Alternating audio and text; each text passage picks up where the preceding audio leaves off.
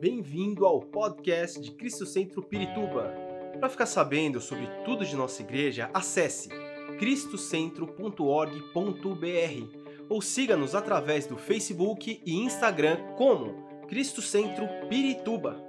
Você também pode ver essas e outras pregações no formato vídeo em YouTube barra Cristo Centro Pirituba Oficial. Seja bem-vindo à nossa casa apostólica. O versículo tema desse mês, eu sempre gosto de ler antes de ministrar, começar a ministração, né, é Lucas 10, Lucas 10, 19. Ele diz o seguinte: Eu, eh, eu lhes dei autoridade para pisarem sobre cobras e escorpiões e sobre todo o poder do inimigo, nada lhes fará dano. Jesus Cristo, e, é, e aqui vai de encontro com aquilo que nós estávamos cantando, eu, lhe, eu lhes dei poder, Jesus fala. Quem pode dizer esse tipo de coisa? Só quem realmente tem poder. Né? E, o, e Jesus ele não apenas tem poder, ele tem todo o poder. A gente vai ver aqui mais para frente como ele expressa isso. Sabemos que sem ele nada existiria. Né? Ele é o cordeiro imolado antes da fundação do mundo. Tudo é dele, por ele e para ele. Então, Jesus, o nome de Jesus é poderoso. Mas nessa noite, eu vou falar sobre Jesus Cristo, mas eu quero começar falando sobre a autoridade da palavra de Deus. e é legal porque ao longo da história, a palavra, a, vamos, vamos colocar a Bíblia, a palavra de Deus, ela foi questionada pelos homens. E em certo momento ela foi esquecida pelos homens. E a igreja passou a praticar a sua própria autoridade acima da autoridade da palavra. E aí foi quando a coisa, digamos que, saiu dos trilhos. Porque a palavra de Deus, né, é, a, a tua palavra, ela é luz para os meus caminhos, lâmpada para os meus pés. Essa é a palavra de Deus, é ela quem guia os nossos passos, é ela quem guia os nossos caminhos. Eu quero ler 1 de Coríntios 1, 18. Primeira carta aos Coríntios 1, 18. 1 de Coríntios 1, 18 diz o seguinte: Porque a palavra da cruz é loucura para os que perecem, ou para os que estão perecendo, mas para nós que estamos sendo salvos é o poder de Deus. Amém? se Jesus Cristo é o Verbo, Jesus Cristo é a palavra, e a palavra é o poder de Deus. Jesus Cristo é o poder de Deus. Lógico, ele é Deus. Eu quero ler também 1 de Coríntios 2:14. Quem não tem o espírito não aceita as coisas que vêm do espírito de Deus, pois lhes são loucuras e não é capaz de entendê-las, porque elas são discernidas espiritualmente. Tem uma versão que diz o seguinte: ora, o homem natural não compreende as coisas do Espírito de Deus, porque lhe parecem loucura e não pode entendê-las, porque elas são discernidas espiritualmente. A palavra de Deus diz que nós, e aqui está dizendo que nós não devemos discernir as coisas, os acontecimentos, ou a palavra, a própria palavra de Deus, de uma forma natural. Devemos discernir através do Espírito Santo. É por isso que existem tantos desvios com relação à palavra de Deus. Quanta coisa né, a gente tem visto e, é, vira até meme sobre pessoas trazendo teorias e novas coisas sobre a palavra de Deus. Ah, Jesus disse, Jesus não disse. Porque estão discernindo com a sua própria filosofia, com seu próprio conhecimento e deixam de lado o Espírito Santo. E aqui eu quero falar sobre a autoridade e o poder da palavra de Deus. Jesus Cristo, ele habitou entre nós, o Verbo se fez carne, a palavra poderosa habitou em nosso meio e ele transformou todos os lugares em que ele passou. Houve transformação, houve cura, houve libertação, houveram milagres.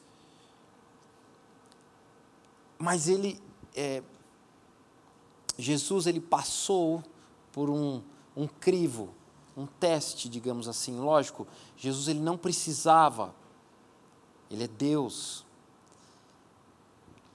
Mas era necessário que ele passasse por algumas coisas para que hoje nós pudéssemos entender, porque passamos pelas mesmas coisas. Amém? Jesus diz: tende bom ânimo, porque eu venci o mundo. O que, que ele está dizendo? Se eu venci o mundo, você pode vencer o mundo. No deserto, quando Jesus ele é batizado, o que, que ele faz? Ele vai para o deserto. E ele usa a palavra, ele, ele é testado, ele é provocado por Satanás. E ele usa a palavra de Deus não somente para afugentar, mas a autoridade da palavra de Deus, para que o inimigo fosse vencido. E a partir dali, ele foi caminhando, levando essa autoridade. Mas não é somente ler a autoridade, ah, perdão, a palavra de Deus, mas pronunciar a palavra de Deus. Jesus ele pronunciou su, da sua boca saiu a palavra de Deus e Satanás foi derrotado. Satanás não pôde fazer nada. E não só isso, mas a palavra de Deus deu autoridade para que ele vencesse como um homem a sua própria humanidade, discernindo espiritualmente as armadilhas de Satanás. Compreende? Amém?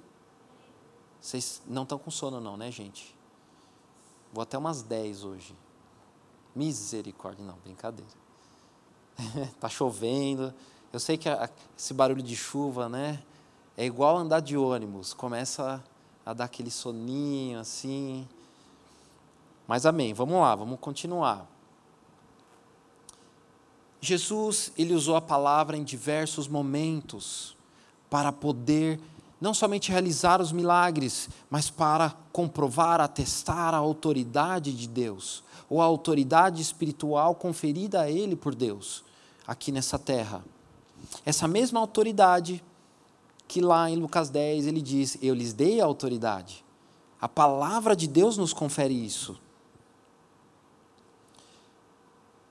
É por isso que Jesus, ele, é, eu poderia dizer, que ele foi, uh, ele combateu os fariseus de uma forma muito, muito forte.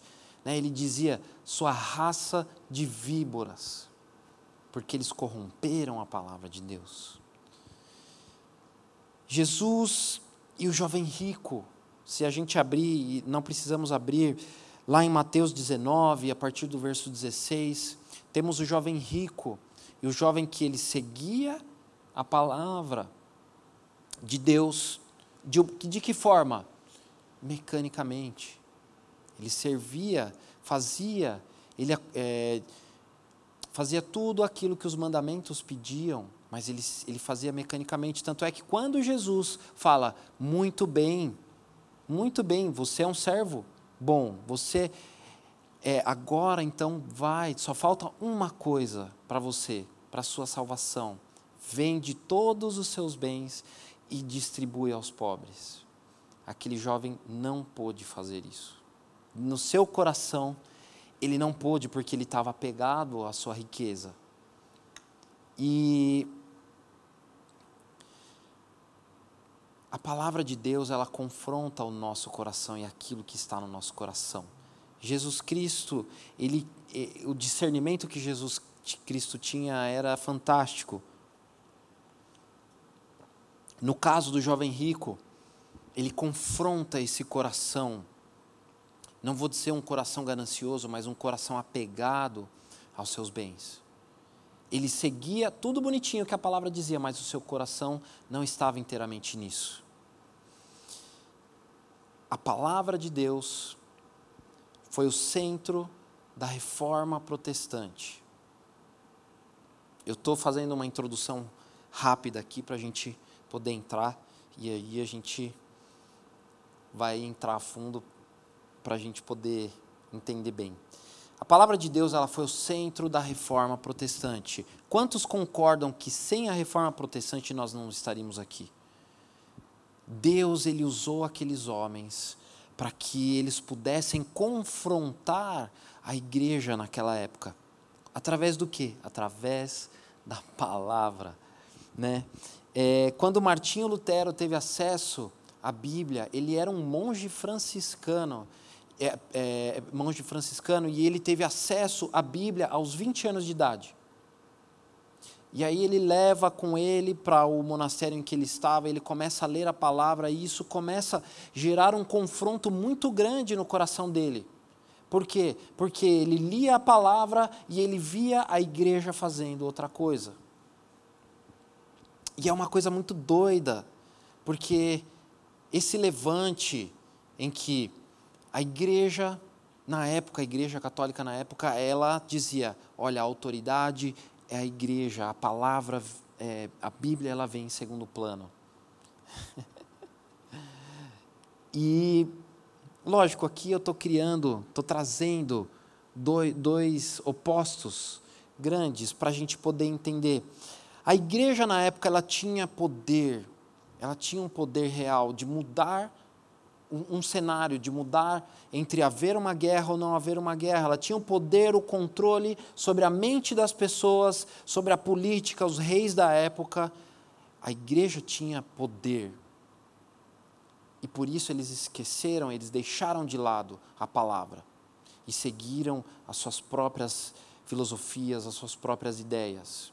E aí, quando Deus levanta estes homens, quando Martinho Lutero ele se apega lá em Romanos e ele diz: a salvação, aquilo que está em Romanos, a salvação é pela fé. Não é as, as indulgências, não é as, as boas obras, é pela fé. E aí ele escreve as 96 é, teses, e aí ele gera uma revolução. O que, que ele faz? Ele traduz a Bíblia para o alemão, porque era somente havia no latim, e distribui para o povo. Aí, quando o povo teve acesso à palavra, o que acontece? Há uma revolução, há uma mudança de mentalidade. E aí, é, tudo bem, havia inquisição, a igreja ainda tinha poder, esse poder foi diminuído. E aí Jesus, é, o Espírito Santo começa a operar, porque a ideia era voltar aquilo que os apóstolos de Jesus pregavam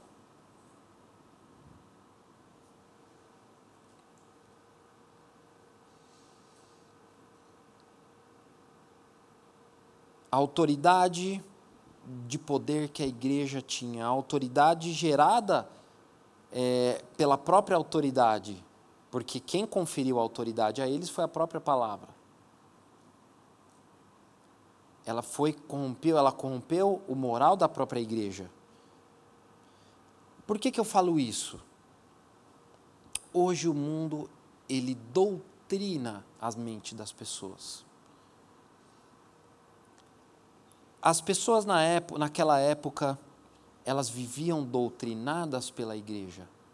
Faça tal coisa, senão você não vai para o céu. Faça tal coisa porque a igreja está falando. Ah, você está confrontando a igreja? Então, peraí, vamos fazer uma inquisição aqui. Vamos, você vai ser julgado. Isso, essa doutrinação do mundo, ela gera no homem não somente medo, desequilíbrio, temores. Tudo isso é porque realmente falta a palavra e a autoridade da palavra sobre aquilo que fazemos. É ou não é? Porque às vezes estamos vivendo a nossa vida de forma mecânica. E vem os acontecimentos. E aí a única coisa que a gente fala é: Senhor Deus, por que está acontecendo isso? Ah, Deus me ajuda. Não vem, olha, eu declaro o poder de Jesus Cristo para que essa situação seja mudada. A mudança de mentalidade, ela gera mudança de acontecimentos. Não ouvi um amém. um amém tão cansadinho. Tem que falar amém com fé, irmão. Mateus 17, 14 a 20. Vamos lá, Mateus 17. A gente vai ler. Eu vou ler, eu vou ler aqui na tela porque o meu, a minha está NVT e em geral a maioria é NVI. Mateus 17.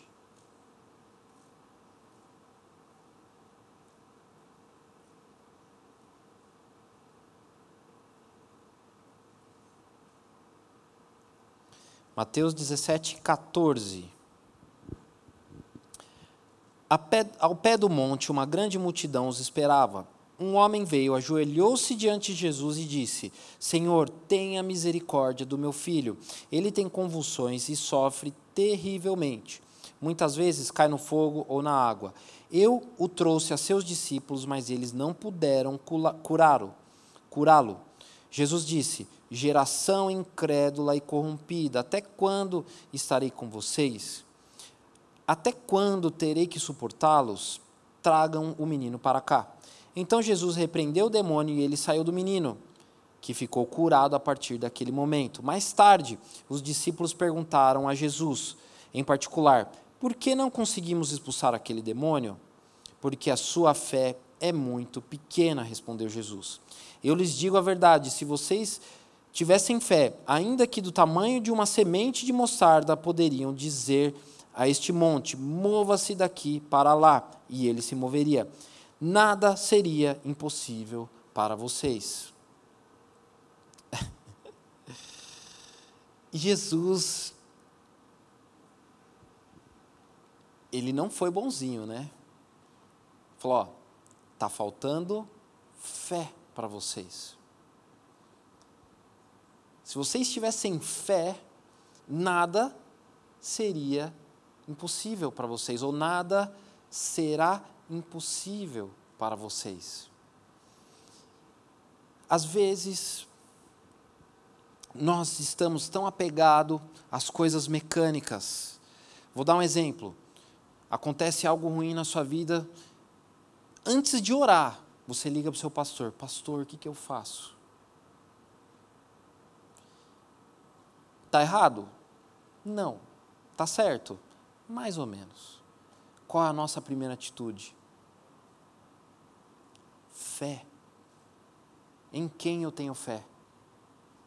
Eu vou buscar ao Senhor, Ele é a resposta. O pastor vai te guiar, ele pode te guiar para que você encontre a resposta em Jesus Cristo, na Bíblia, na palavra, na oração. Ele não vai resolver o teu problema. Quem vai resolver o teu problema é Jesus Cristo. A nossa fé, ela está intimamente ou totalmente ligada com a prática da palavra. A autoridade que nós temos, e nós só vamos entender e exercer a partir do momento em que começamos a viver e a praticar a palavra de Deus. Eu vou dar um exemplo para vocês. Eu sou engenheiro civil, trabalho com construção civil, e para que eu tenha essa o engenheiro, ele é uma autoridade que foi conferida através de uma carteirinha que se chama o CREA, digamos assim, para que ele possa organizar, julgar ou atestar a estabilidade de um prédio e construir, criar do zero. Não é ele quem vai lá e põe a mão e faz. Existem as pessoas que fazem. E ele organiza, ele tem autoridade para dizer faça assim, não faça assim.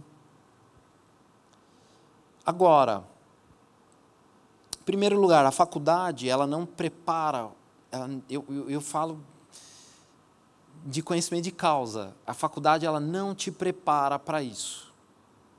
Tanto é, por isso que existe o estágio. A gente começa a trabalhar para entender, peraí, ó, a, a, vamos colocar a teoria na prática, entender como funciona. E aí, e, e eu posso dizer tranquilamente que após bons anos, a gente vai realmente entender a fundo como funciona. Eu acho que todo mundo pode dizer isso né, no seu trabalho. A faculdade ela não te prepara 100%. O seu trabalho, o exercício, te prepara para isso.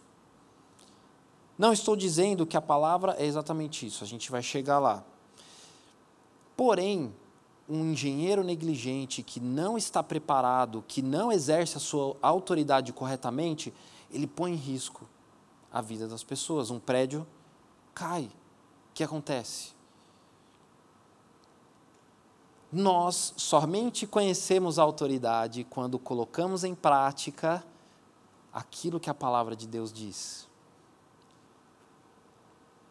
Vou dar um exemplo. Um personal trainer que não se exercita,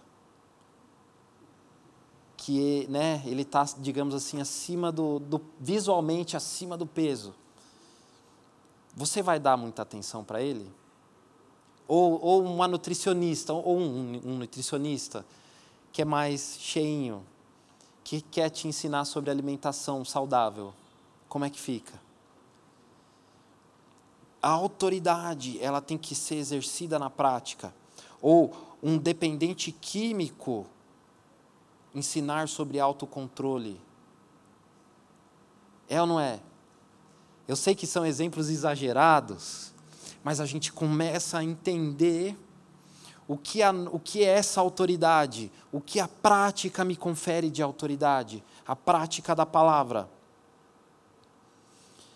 Quando nos alimentamos de, um, de algo bom, por exemplo, você vai num restaurante, né? Você está trabalhando, vai almoçar, tem aquele restaurante que você fala, meu, vou experimentar, e você fala, nossa, é uma explosão de sabores, e você fica maravilhado. Aí você vai a semana toda naquele restaurante. Aí na outra semana você fala, eu quero ir de novo. Beleza.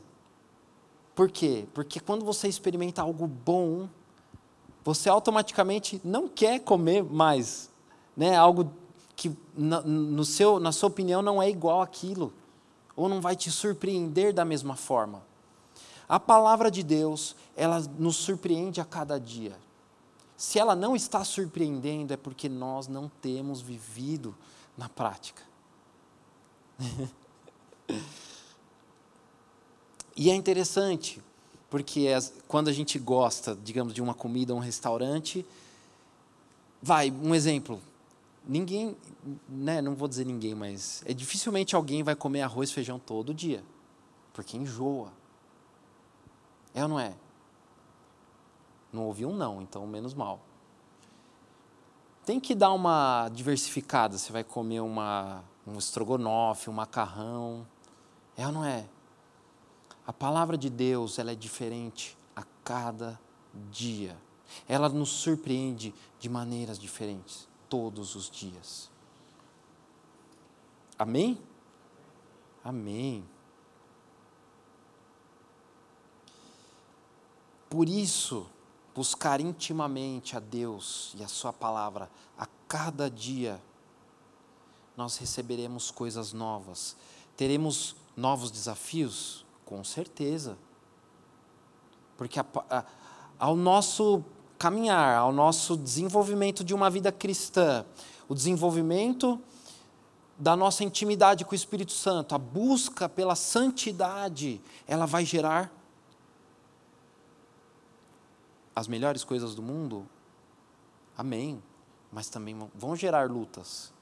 Nós temos um inimigo que não quer nos deixar em paz. quando eu tenho autoridade, quando eu conheço a autoridade, eu sei discernir o que acontece. Né, eu estava falando hoje e foi muito interessante. É, existe um, um, termo em inglês, é, eu não consigo traduzir, Mas sabe quando você não quer se tornar, digamos assim, um parceiro num crime? A pessoa vem contar para você que ela foi cometer um crime, você fala: não, não, não, não conta. Porque se você me contar, eu quero ter o, o, a chance de negar, dizer que eu não sei, perante a lei. Por quê? A partir do momento em que eu conheço, eu tenho que praticar no caso da palavra. Eu tenho que praticar. E seremos testados naquilo que estamos aprendendo. É, é batata, batata, é evidente. Por exemplo, quando nós nos batizamos, né, Jesus, falei, Jesus se batizou e foi para o deserto. A sua fé estava sendo testada. Você se batiza, sua fé, sua vida espiritual ela vai ser testada. Por isso que muitos se batizam e às vezes somem da igreja. Por quê? Porque não pratica, não entende e não busca o discernimento. Um juiz, o juiz ele tem autoridade, ele entende a sua autoridade. Quantos de nós vimos um juiz levantar a voz num tribunal? Eu nunca vi, não, sou advogado também, não estou todos os dias, mas um juiz conhece a autoridade que tem, ele não precisa levantar a voz dele para exercer essa autoridade. A gente não vê um, um, um juiz perdendo a sua compostura. Isso não significa que as decisões deles não, de, dele não será questionada. É ou não é? Quando essas decisões são questionadas, o que acontece? Passa por um teste, por uma revisão, um conselho de ética. Quando nós entendemos a nossa autoridade, quando nós começamos a exercer a nossa autoridade, mediante a que situações? Todas as situações. O nosso olhar natural não pode controlar as nossas situações, o nosso olhar espiritual sobre as situações precisa estar apurado.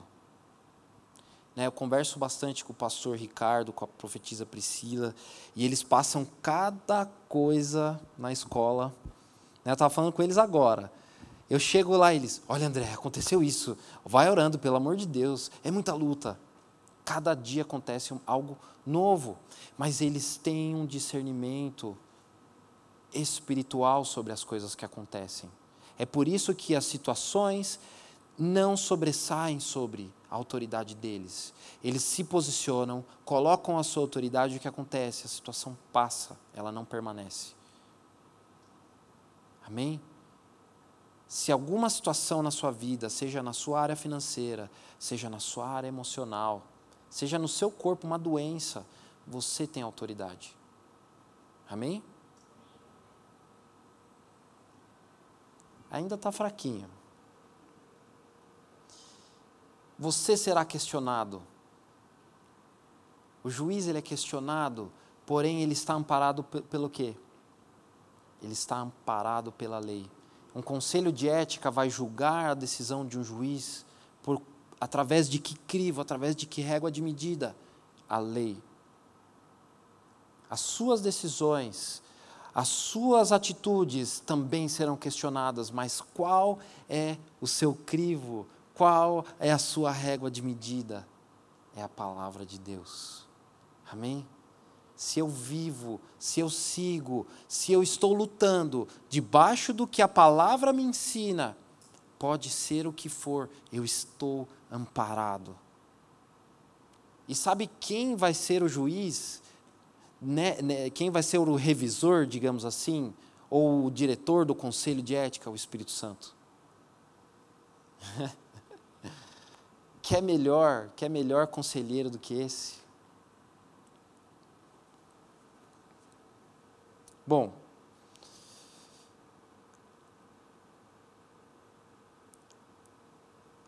nós seremos questionados. Você tem a palavra que te dá o apoio. A régua de medida é a palavra. E o Espírito Santo, a palavra, ela mede as nossas ações, mas o Espírito Santo, ele vai medir o nosso coração. Ele vai medir se a minha atitude está dentro daquilo que a palavra de Deus diz, mas não apenas seguir por seguir como jovem rico, mas se meu coração está intencionalmente naquilo. As nossas atitudes, mediante aquilo que estamos buscando de santidade, será que meu coração está naquilo ou se eu estou seguindo isso mecanicamente, porque o pastor ensina, ou porque a igreja ensina, ou apenas porque está escrito na palavra de Deus? Será que eu tenho vivido intencionalmente? Eu quero ter autoridade. Para que, eu que eu tenha autoridade, eu preciso praticar, eu preciso viver. Amém?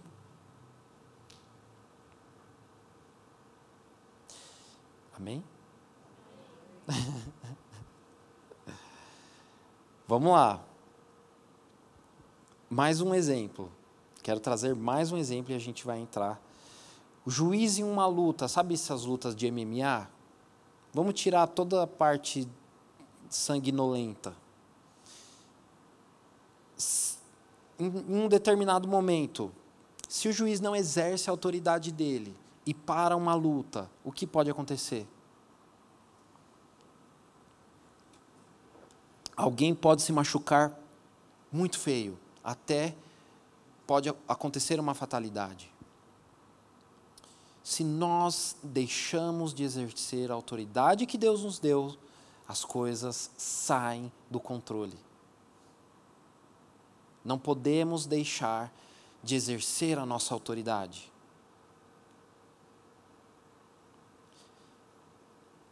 Para isso, precisamos ter o discernimento discernimento daquilo que está acontecendo ao nosso redor. E aqui eu quero, aqui sim, eu dei todos esses exemplos para que eu pudesse trazer duas coisas: discernimento e declarar o nome de Cristo. Vou falar rapidamente sobre discernimento. Discernimento sobre as situações. 1 de Coríntios 2, 12.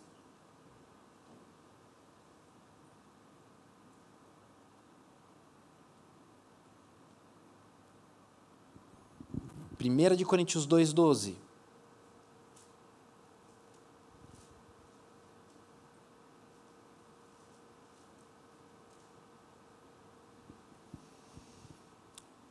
Nós, porém, não recebemos o Espírito do mundo, mas o Espírito procedente de Deus, para que entendamos as coisas que Deus tem nos dado gratuitamente.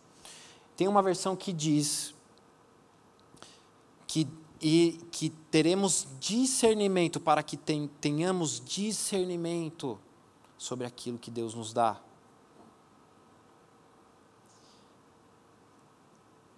Precisamos parar de buscar uma resposta no natural para as coisas que não são naturais. Sabe aquele chefe que às vezes está pegando no teu pé, está te tá realmente te maltratando ali você não entende o porquê, busca a resposta no mundo espiritual. Às vezes Satanás está mandando alguém para testar a sua fé, ou para querer te derrubar, trazer desânimo. E você está lá seguindo, você fala, ai Deus, me ajuda. Fala de uma forma mecânica, cadê a intencionalidade? Senhor, me ajuda a entender essa situação, abre os meus olhos. Espírito Santo, me dá discernimento. Amém? Jesus, ele teve discernimento. Ele é, é que Jesus ele tinha o discernimento que sobressaía, por quê? Porque ele buscava a Deus. Jesus não precisou gritar em nenhum momento. Ele usou a autoridade dele, que ele tinha que Deus deu, Jesus jejuava, Jesus orava, Jesus buscava ao Pai, Jesus conhecia a palavra, as Escrituras.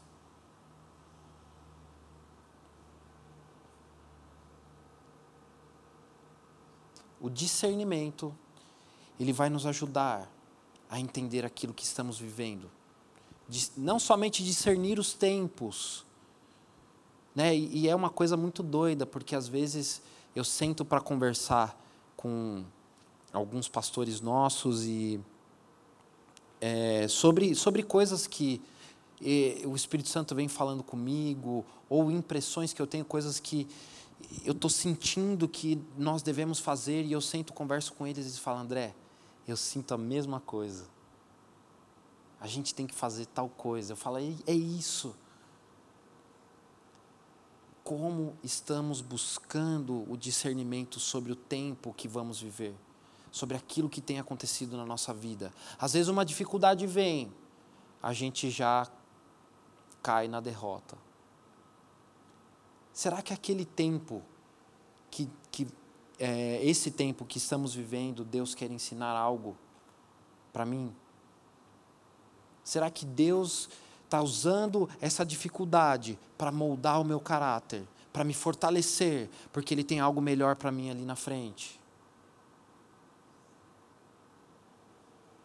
Eu estava falando, eu, eu estava falando com o Jonas e, e ele não está ali, mas deve estar tá resolvendo alguma coisa. E eu nunca esqueci o que ele me disse. Ele estava passando uma dificuldade muito grande na empresa que ele estava.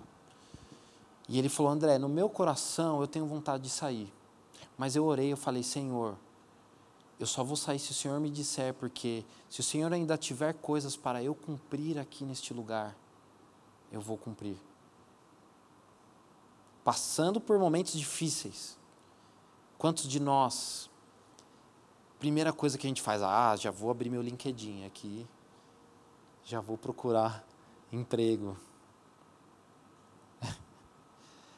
E às vezes Deus quer te usar. Aonde você, você está, no momento difícil, às vezes você está passando algo difícil na sua vida. Deus quer te usar para falar para alguém algo dele sobre exatamente a situação que você tem passado. Já, já aconteceu isso com vocês?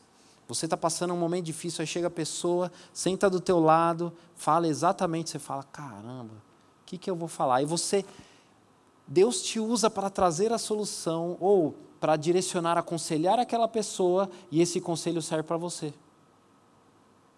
Eu já vivi isso, muitas vezes. Agora, será que temos vivido de fato esse discernimento da palavra, esse poder que a palavra de Deus tem?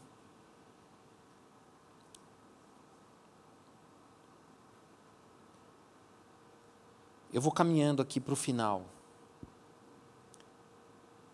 Buscar a palavra, entender a palavra, declarar a palavra, é declarar o nome de Cristo sobre todas as situações.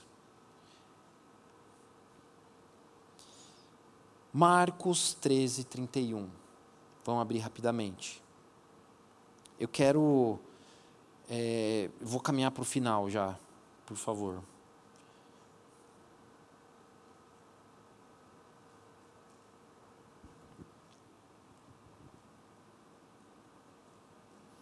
Marcos 13, 31.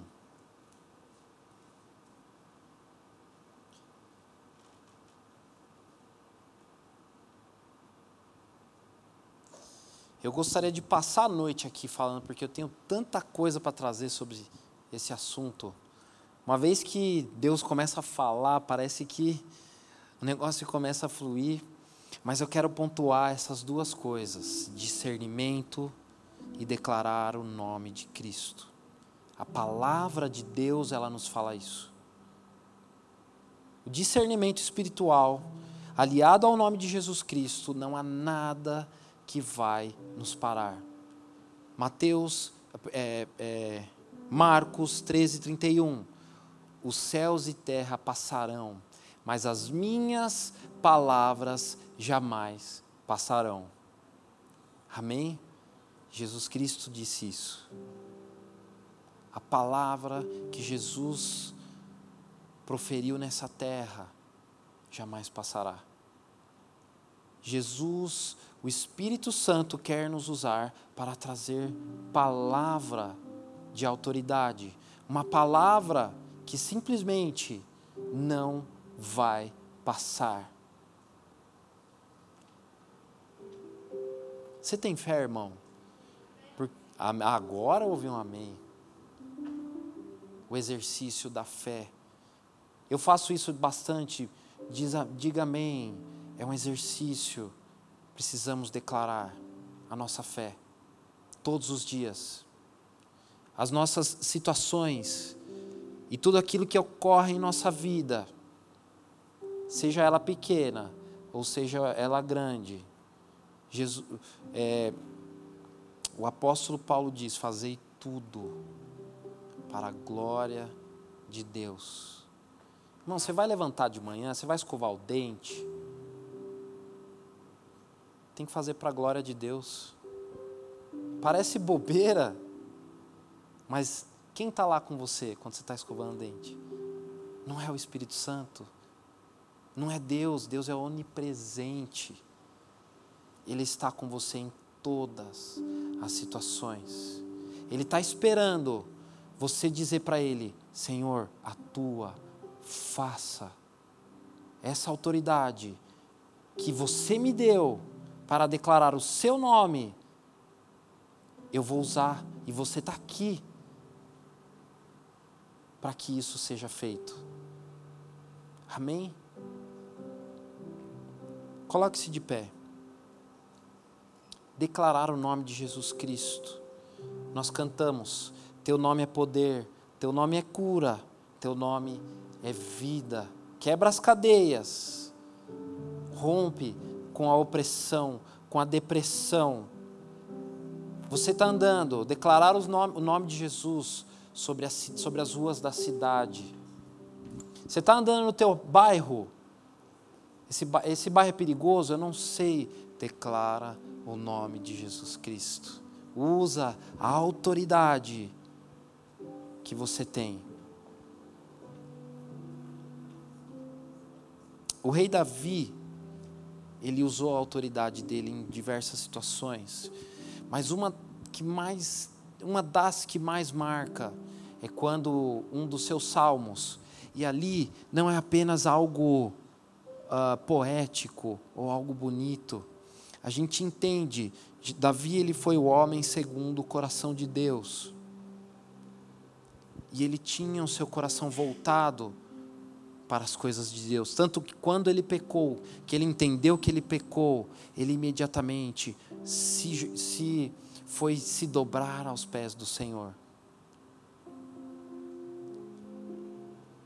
Ele diz em devido momento: Por que te abates, ó minha alma? ele dá uma ordem para a alma dele. E é uma coisa muito doida, porque ele dá uma ordem para que essa alma, a sua alma se alegre. Sua alegria está no Senhor, nas coisas de Deus. Eu, que, eu, eu não ia ler, mas eu quero ler, porque não porque é bonito, mas é porque é uma declaração que às vezes nós precisamos fazer nos momentos difíceis. Salmos 42, 5.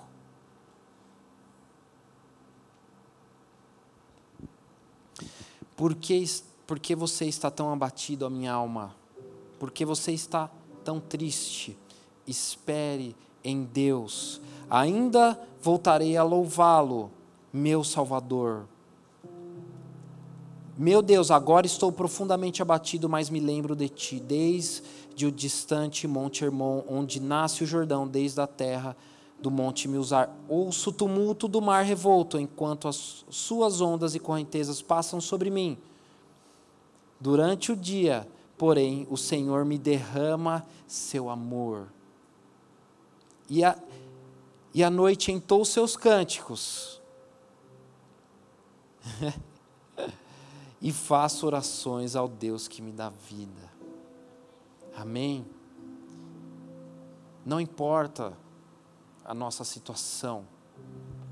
Se eu, se eu vivo a prática da palavra de Deus, se eu vivo a prática de dizer o nome de Jesus Cristo, eu entendo a minha autoridade, eu entendo o porquê Deus me colocou aqui. e aí as, as coisas elas mudam, há um câmbio, há uma mudança. E aí o meu olhar para as coisas naturais, elas mudam. As coisas naturais elas parecem pequenas, porque queremos viver as coisas espirituais. Quando Jesus vem e ele fala aos seus discípulos, homens de pouca fé, e aí ele diz: existem castas de demônios que só saem com jejum e oração. A prática da palavra de Deus e buscar o reino de Deus, as coisas espirituais. Amém?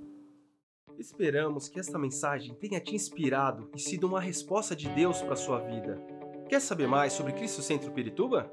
Siga-nos nas redes sociais no Facebook, Instagram e YouTube, ou visite nosso site em cristocentro.org.br.